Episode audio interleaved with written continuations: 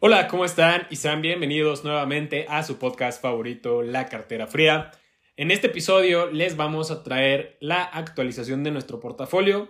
El mercado está muy interesante y hay muchísimas cosas que platicar. Recuerden que también más adelante, después de platicarles sobre nuestras aportaciones, vamos a tener una sección de noticias como cada semana.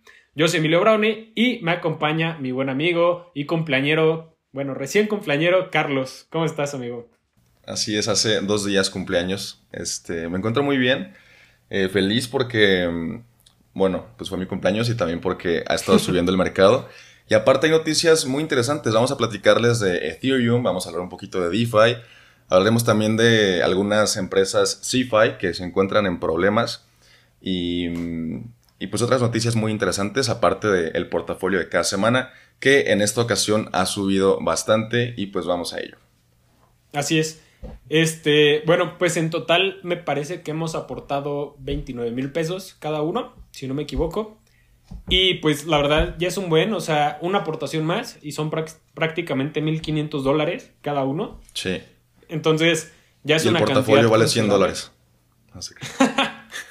sí, sí, cada semana era tristeza y tristeza y justo con todo este mercado que va subiendo, pues yo la verdad no, no me confío demasiado de estos cambios, pero también es, complicado lo que, lo que pueda ocurrir. No sé si quieras empezar con tus aportaciones de esta semana y platicarnos qué compraste. Va, pues esta semana ahí verán la, transacción en la pantalla. Este, compré, déjenles comparto pantalla antes. Compré 400 pesos de Bitcoin no, perdón. Compré 200 pesos de Bitcoin, 400 pesos de Ethereum, este, 200 pesos de Secret y también 200 eh, pesos de Polkadot. Así es. O sea, fueron 600 entre Bitcoin, Polkadot y Secret y 400 para Ethereum. Em, debemos comentarles que las compras normalmente las hacemos los domingos, un día antes de grabar. Pero eh, la semana pasada a mí se me ocurrió adelantar mi compra. La hice creo que el miércoles o el jueves porque bajó mucho el mercado. Creo que fue el miércoles. Dieron el anuncio del aumento de la inflación en Estados Unidos que subió al 9.1%. Y en ese momento el mercado de bolsa y de cripto bajó un poco. Este, y en ese momento compré y fue un gran momento porque justo después de ese bajón rebotó y ha estado subiendo desde entonces. Entonces creo que compramos en el mejor momento posible. Este, y ahí lo verán justamente en la transacción, que yo compré Secret creo que por debajo de un dólar y ahorita está en 1,27. Eh, también compré Ethereum en como mil, 1100 o algo así y ahorita está en 1500 prácticamente. Y pues Bitcoin igual lo compré por debajo de los 20 mil dólares, muy, muy barato. Este, y bueno, ya con esto, mi portafolio eh, queda con 50% entre Bitcoin y Ethereum este, un 25% entre, bueno, 27% entre Kusama y Polkadot y otro 22% para todas las demás. Hemos estado viendo subidas muy intensas en Ethereum, en Kusama, en Avalanche, este, Moonbeam y, y pues también Trader Joe, que la tengo un poco olvidada.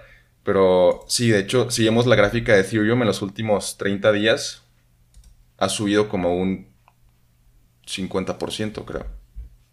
Sí, como un 50%. Una locura y esperamos que hayan aprovechado las, ofertas de semanas pasadas. Este, ¿Quieres comentar, Emilio?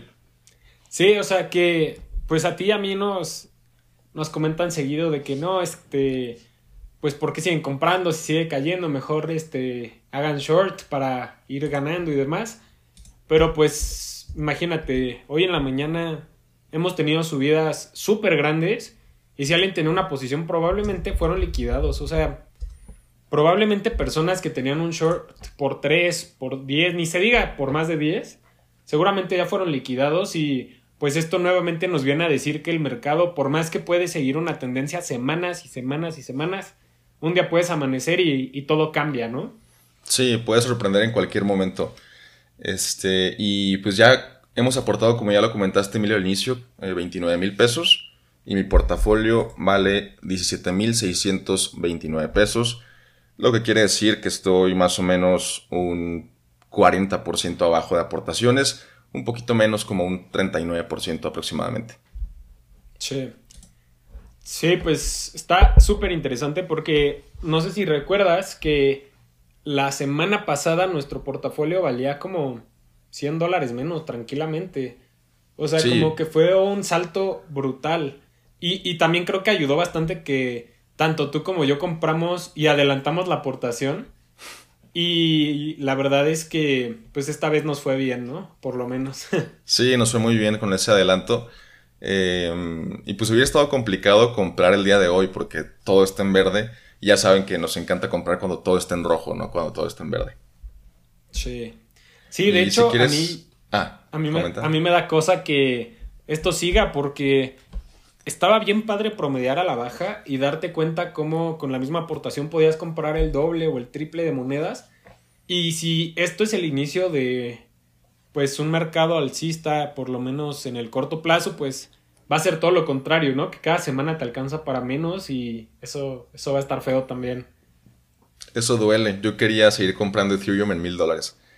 Pero a ver qué sucede. Igual está muy alcista el, tema de Ethereum con, lo del merch y más adelante vamos a platicar de eso. Vamos con tu portafolio, Emilio. Cuéntanos qué compraste y cómo es que ha ido subiendo el precio de tu portafolio. Va, pues nada más si me permites compartir. Ándale. Vamos a mostrarles un poquito del portafolio. Eh, vamos a darle refresh para que esté actualizado. Y pueden ver que mi portafolio actualmente vale 841 dólares que si esto lo ponemos acá, son 17.123. Entonces, me parece que estoy como 400 o 500 pesos abajo del tuyo, más o menos. Sí. Que está bien, o sea, está, está bastante bien. Y bueno, mi aportación de la semana fue comprar un poco más de Monriver. Compré Ethereum y compré AVAX. Recuerden que yo tengo como ciertas metas. Ya, por ejemplo, la primera que alcancé fue los 25 dots los 100 Glimmer, ya tengo 100 Glimmer. Y ahorita mis metas próximas pues era alcanzar el punto 1 Ethereum, el punto 0 un Bitcoin y por supuesto también los 10 AVAX, los 10 Moonriver y los 10 Links, que son como las metas que tengo próximamente. Y pues espero pronto, espero que el mercado no suba demasiado porque en verdad me, me daría una lástima que siga subiendo y subiendo y subiendo y poder perderme de estas oportunidades. Pero si pueden ver acá, una de mis cripto que más subió, NFT Worlds, 28%, 27%. 24 que digo, es bastante, es bastante, pero pues la verdad pueden ver que solo tengo 3 dólares. Ya con este incremento, ¿sabes? O sea... Sí, antes tenías que como 2 con algo, ¿no? Antes tenía como 2 dólares más o menos. Pero sí, la verdad, pues está bien, o sea, digo, es como esa jugada que puede hacer tal vez un 100x, pero ya no le voy a meter nada. Entonces, Aquí pueden ver cómo estamos, tenemos 22% de DOT, 13.61 de Ethereum, 13 de Avalanche, 13 de Bitcoin y el otro 37 separado en Moonriver, Moonbeam, Solana, Link, BNB, XRP y NFT Worlds. Así es como se ve el portafolio en estos momentos. Y pues la verdad es que Ethereum está teniendo mucha fuerza. No compré tanto Ethereum esta semana y era mi cuarta posición. Estuvo bien. Y ya subió a segunda. Sí, sí, estuvo bastante bien. Y la verdad es que digo, DOT ha subido bastante. DOT valía hace una semana 6.50 más o menos. Pero, por ejemplo, me sorprende que no ha subido tanto. O sea, si lo ponemos en perspectiva con lo que ha subido Ethereum o Avalanche o demás proyectos, me sorprende bastante. Otro que también ha subido bastante bien ha sido Moonriver, que básicamente yo la estuve comprando en 10 y 11 dólares y ya ahorita va en 14 y esta es una de las inversiones que yo básicamente quiero seguir comprando siempre y cuando esté por debajo de 20 dólares. Simplemente por la razón de que el market cap es tan pequeño que creo que no me afecta mucho comprar en 14 o en 17 si de todos modos puede llegar a 100 o 200, ¿sabes? Claro. Oye, y una de las razones por, o sea, comentas que Polkadot no se ha desempeñado de forma tan buena, o sea, sí ha subido pero no tanto. Creo que una de las razones de eso es que el equipo de Polkadot, para poder fondear su funcionamiento, o sea, pagar sueldos y seguir creciendo, tienen que vender dots. Entonces hay un constante, eh, una constante venta de Polkadot para seguir eh, creciendo el proyecto. Operando. Sí. Pues sí, pero yo creo que a largo plazo le puede ir súper bien, sobre todo porque siempre está este incentivo de las parachains y demás y, y obviamente entre más este pues meta la gente pues es más complicado que bueno se hace más escaso simplemente hay menos en circulación por las aportaciones.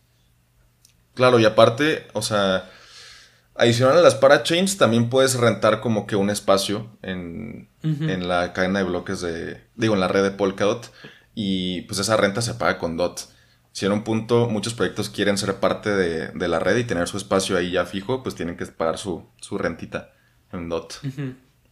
Sí, está súper bien. Y, ¿Qué ibas a ah, comentar? Este, iba a comentar algo sobre Kusama y Polkadot y por qué yo estaba comprando más Kusama últimamente que Polkadot. Y es porque mm, en el Bull Run yo noté que existía como una correlación entre el precio de Polkadot y de Kusama de 1 a 10. O sea, si este, Kusama valía 20 dólares, Polkadot valía 2 dólares. Si Kusama valía 600, Polkadot valía 60 dólares. Y ahora vemos que esa correlación, bueno, se perdió hace unas semanas porque Kusama estaba como en, en 40. 48. Ajá, y Polkadot está en 6,50, algo así. Y ahora ya Kusama, por eso, bueno, no, no por eso, pero a mi parecer tenía como que un, margen más grande como de crecimiento en el corto plazo y sí lo ha hecho. Ahorita ya anda como en sesenta y tantos dólares, pero pues todavía no alcanza esa correlación de 1.10 que veíamos en el bull run. Así es. Sí, ahorita tendría que valer por lo menos unos 75 dólares para estar más o menos a la par de DOT en estos momentos. Y pues sí, o sea, eso nos habla de que si vemos DOT en 20, pues veríamos a Kusama otra vez en 200, más o menos. Ojalá. ojalá, ojalá. Yo seguiré acumulando y, ese 18% que paga Kraken está buenísimo. Hablando justamente del staking en Kraken, vi que bajaron el rendimiento de Polkadot. Estaba como 12 fijo y ahora creo que te lo ponen de 8 a 12. O sea, va mm, variando. Variable. Sí, variable, de 8 a 12. O de 10 a 12. Sí. Y bueno, Carlos, ¿qué te parece si platicamos sobre las dos noticias que traigo y ahorita pasamos a las tuyas? Eh, esta es una muy rápida, muy básica, pero me pareció interesante que ya por fin regresamos al market cap de todo el espacio cripto de un trillón en inglés, que sería un billón en español, que la verdad pues nos habla de este, pues esta barrera, creo que incluso mental, de que ya por fin estamos del otro lado y esto podría impulsar pues que el mercado comience a tener pues un sensacionalismo pues diferente, ¿no? O sea, podría mencionar diferentes cosas, pero también por el otro lado, si nosotros vemos acá el índice de miedo y codicia, sigue en miedo extremo en estos momentos, pero si te das cuenta, como está en los 20 puntos, esto fue hace como una hora más o menos, como está en los 20 puntos, está a básicamente 6 puntos de pasar de rojo a naranja, lo cual pues podría indicar que el mercado poco a poco podría ir pues saliendo de ese miedo extremo. Y yo lo que digo es que yo no me confío, como les platicaba al principio del video, me da cosa porque siento que, pues, cuando la Federal Reserve incrementa las tasas de interés, pues obviamente es para controlar la inflación. Y con el último reporte de inflación, pues vemos que está completamente fuera de control. Y esto para mí indicaría que habría otro incremento en las tasas. Entonces, yo la verdad Creo que si de aquí al 27 vemos un incremento en precios bastante importante, podría, podría incluso considerar, este, pues no sé, tratar de convertir, tomar un poco de ganancias, porque yo sí veo muy probable que esto vuelva a caer. Obviamente serían porcentajes muy pequeños, o sea, no es de que vendería todo, obviamente. Pero, pero me dio risa porque dices tomar ganancias y estamos en rojo los dos. sí, o sea, pero hay proyectos que digamos que yo empecé a acumular como Moon River, que yo empecé a acumular ahorita, por ejemplo. Entonces, en cosas como Moon River, si de aquí de los 15 dólares se va a 50 o algo así, ese sería un proyecto del que sí tendría ganancias, ¿sabes? Pero sí, o sea, en sí el portafolio, en sí el portafolio total está en rojo o rojísimo, ¿sabes? Eso, eso ni hay que mencionarlo, estamos súper abajo. Pero bueno, la otra noticia es esta. Eh, les platicábamos la semana pasada que Celsius al fin había terminado su deuda con MakerDAO y a sus usuarios. Y después de eso, pues salió la noticia de que ya llenaron sus papeles de bancarrota. Y pues la verdad es, no sé, como que te queda este sabor como agridulce, ¿no? De que lograron pagar, pero pues ya están fuera del negocio. Pero bueno, por lo, por lo menos este, nos da tranquilidad de que la gente y MakerDAO lograron recuperar sus fondos. Y pues creo que es una forma digna de irse a la quiebra, ¿no? Por lo menos se va sin deberle a nadie.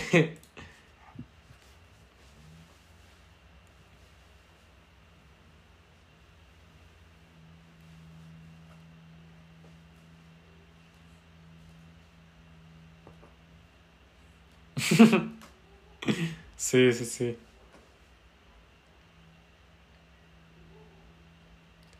Sí. Vamos con mis noticias, em, son algunas, y la primera es eh, acerca de análisis de cadena de Bitcoin. Dejen les comparto pantalla. Aquí está.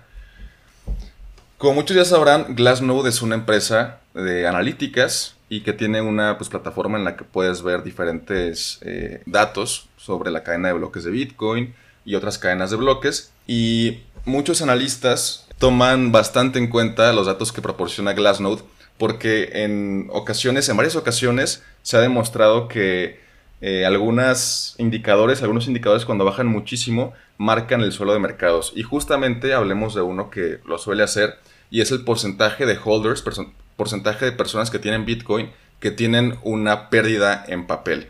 La pérdida en papel es básicamente que su inversión en este momento vale menos de lo que ellos eh, invirtieron pero pues está en papel porque no se hace una pérdida real hasta que venden su Bitcoin, hasta que venden su Ethereum o lo que sea. Entonces el 45% de la gente está en pérdida en papel y es un porcentaje de, gente muy similar al que había al final del bear market de 2012 y también al final del bear market de 2015 y de 2018. Entonces es interesante eh, que tenemos una señal más que podría indicar que ya estamos en el suelo. O sea, posiblemente, no, no estoy seguro de lo que vaya a pasar, pero podría llegar a ser que 17.700 dólares, lo que llegó Bitcoin hace como tres semanas, haya sido ya el suelo absoluto y que no bajemos de ese precio. Eh, vimos este indicador, también vimos el indicador del volumen en diferentes exchanges y hay varios indicadores que nos muestran que ya estamos muy cerca de, ese suelo, pero igual les digo, no se confíen. Y la segunda noticia que les tengo tiene que ver con Uniswap. Esto no es tan, tan nuevo, realmente no es una noticia que haya salido esta semana ni nada por el estilo, pero se los quiero comentar porque no lo hayamos comentado y creo que es bastante importante. Uniswap eh, compró un marketplace de NFTs para integrar este, pues, la compra-venta de NFTs dentro de su plataforma de Uniswap. Actualmente en Uniswap pues, se pueden hacer trades, se puede acceder a servicios financieros pues, descentralizados, pero pues, no tenían nada parecido a un marketplace de NFTs ahora lo tendrán y hay que ver cómo esto eh, pues es benéfico para Uniswap, ¿no? De cierta forma creo que puede ayudar a que aumenten las transacciones y puede ayudar también bastante a que las personas que no están en cripto vayan entrando a cripto con, esto de los NFTs. Eh, otro, otra noticia positiva para Uniswap es que el presidente de el New York Stock Exchange se unió al equipo de Uniswap Labs como un advisor, como un este, asesor de Uniswap. Todas estas noticias han sido super bullish para Uniswap. Hemos visto que el precio de esta moneda ha subido un montón. Déjenme meto aquí a, la gráfica. En el último mes ha hecho un 100%, básicamente. Pasando de 3,40 a 7,16. Poquito más de 100% ha tenido de, rendimiento. Hizo un 2X en, un mes. Que es súper raro ver un 2X en un mes en un bear market. Em, y esto me lleva a otra noticia de DeFi Summer 3.0. Y es que básicamente, o sea, estamos en un bear market en este momento, pero diferentes factores han hecho que el, el, uso de plataformas DeFi aumente un montón y que el precio de estos tokens también aumente con el uso de la plataforma. Uno de los factores que hizo que aumentara muchísimo el uso de DeFi fue el fracaso de CeFi. Ya vimos que este Celsius estuvo en problemas y ya está, ya quebró y está en bancarrota. También otros exchanges, que no recuerdo sus nombres, pero ha habido como otros 3, 4 que han estado en problemas financieros, ya sea porque se arriesgaron demasiado o porque, bueno, sí, básicamente es porque se arriesgaron demasiado. De alguna forma lo hicieron con los fondos de los usuarios Y esto hace que toda la gente que estaba en CeFi y que tenía su confianza en CeFi empiece a moverse a DeFi. Entonces estamos viendo eh, un mayor uso de, de, DeFi, de Uniswap, de Trader Joe, de Aave, de los diferentes protocolos DeFi. Y pues ha subido mucho el precio. Además, como el precio de Ethereum está muy bajo, eh, las comisiones en Uniswap, por ejemplo, han estado también muy bajas porque el gas está, ha estado como en promedio en 20 gigaway de las, de las últimas dos semanas. Ha estado en 20 cuando en el bull market de repente veíamos que llegaba a 100 gigaway o a 120 gigaway, incluso a 240 gigaway, y veíamos comisiones brutales de 40 dólares por una transacción, 100 dólares por una transacción, y ahora pues ya pagas menos. Creo que pagas como unos 3, 4 dólares en este momento, que es, es caro, pero es barato para Ethereum. Em, sí. Sí, entonces esa es la razón. Las dos razones principales que yo veo eh, este, que desencadenan el aumento de, en el precio de proyectos DeFi, el bajo costo de los fees y también pues que CeFi eh, falleció prácticamente. Toda queda pues Binance, Nexo y un montón. claro, hay un montón de plataformas CeFi no se van a ir a ningún lado, pero sí varias estuvieron en problemas. Y como ya les comenté, Uniswap no fue la última... Ah, dime. ¿Cómo se vio beneficiado acá la de todo esto? Uf, excelente pregunta. No se vio beneficiado. Eh, bueno, por lo menos en el último mes que Uniswap ha hecho un 100%, acá la prácticamente ha subido como un 1%. O sea, estaba en punto 23, punto 24 y ahora está en punto 25. Ok. Y yo creo que no se ha visto tan beneficiada porque realmente el producto que tienen ahorita no es un producto pues tan completo como Uniswap o como Trader Joe y la gente no lo conoce tanto. Sea, el market cap es bajísimo, casi no se usa la stablecoin de IUSD y pues ya veremos qué pasa con, con el tiempo después, pero Uniswap se vio beneficiado, también en Trader Joe. Estaba en 18 centavos hace un mes y ahora está en 35 centavos. Ave también, vamos a Ave. MakerDAO también. Ave pasó de 49 a 94. Casi hace un 2X en un mes. Vamos a Maker. Que me acuerdo que tú tenías Maker en tu portafolio a inicios de la competencia, pero luego sí, ya... pero cuando valía como dos mil dólares. O sea, acuérdate que entramos así en el top del top. Pasó de 700 prácticamente a 1000, un 30%. No está tan brutal como Ave o como Uniswap o como Joe, pero sí estamos viendo tendencias bastante alcistas en proyectos DeFi. Échenle un ojo a eso. Eh, claro que comprar cuando ya subió muchísimo, pues es súper arriesgado.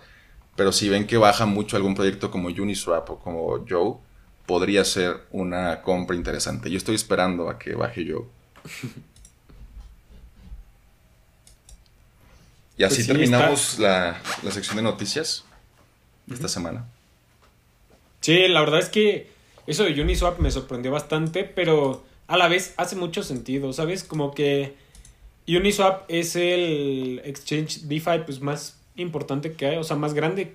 Y, me sorprende que tardó tanto en superar a Ethereum en, en transacciones, por lo mismo de que, si no me equivoco, también es un token ERC20, ¿no? Sí, ah, eso no lo comenté, lo que tú comentas las transacciones, pero hace como dos semanas, en toda la semana, Uniswap ganó más en fees que, que Ethereum. O sea, fue una locura porque se estaba usando demasiado. Y otra cosa que no comenté, que quería comentarles, es hablando de Ethereum 2.0, de, del merge que todos estamos esperando. Eh, pues ya se supone que la fecha tentativa para que salga el merge es, bueno, el merge en la Ethereum mainnet es septiembre 19. Ya ha pasado por diferentes eh, redes de testeo, eh, Robstein, Sepolia, va a pasar por Goerli el, el, siguiente mes, en agosto 11, y se supone que ya septiembre 19 saldría en Ethereum Mainnet y podríamos empezar a ver este, pues este cambio totalmente de, de Proof of Work a, Proof of Stake. Y esto no quiere decir que los fees vayan a caer de un momento a otro, pero sí va a haber mejoras con el paso del tiempo. Y también esto ha hecho que Ethereum haya estado mega alcista en la última semana, que prácticamente subió 50%.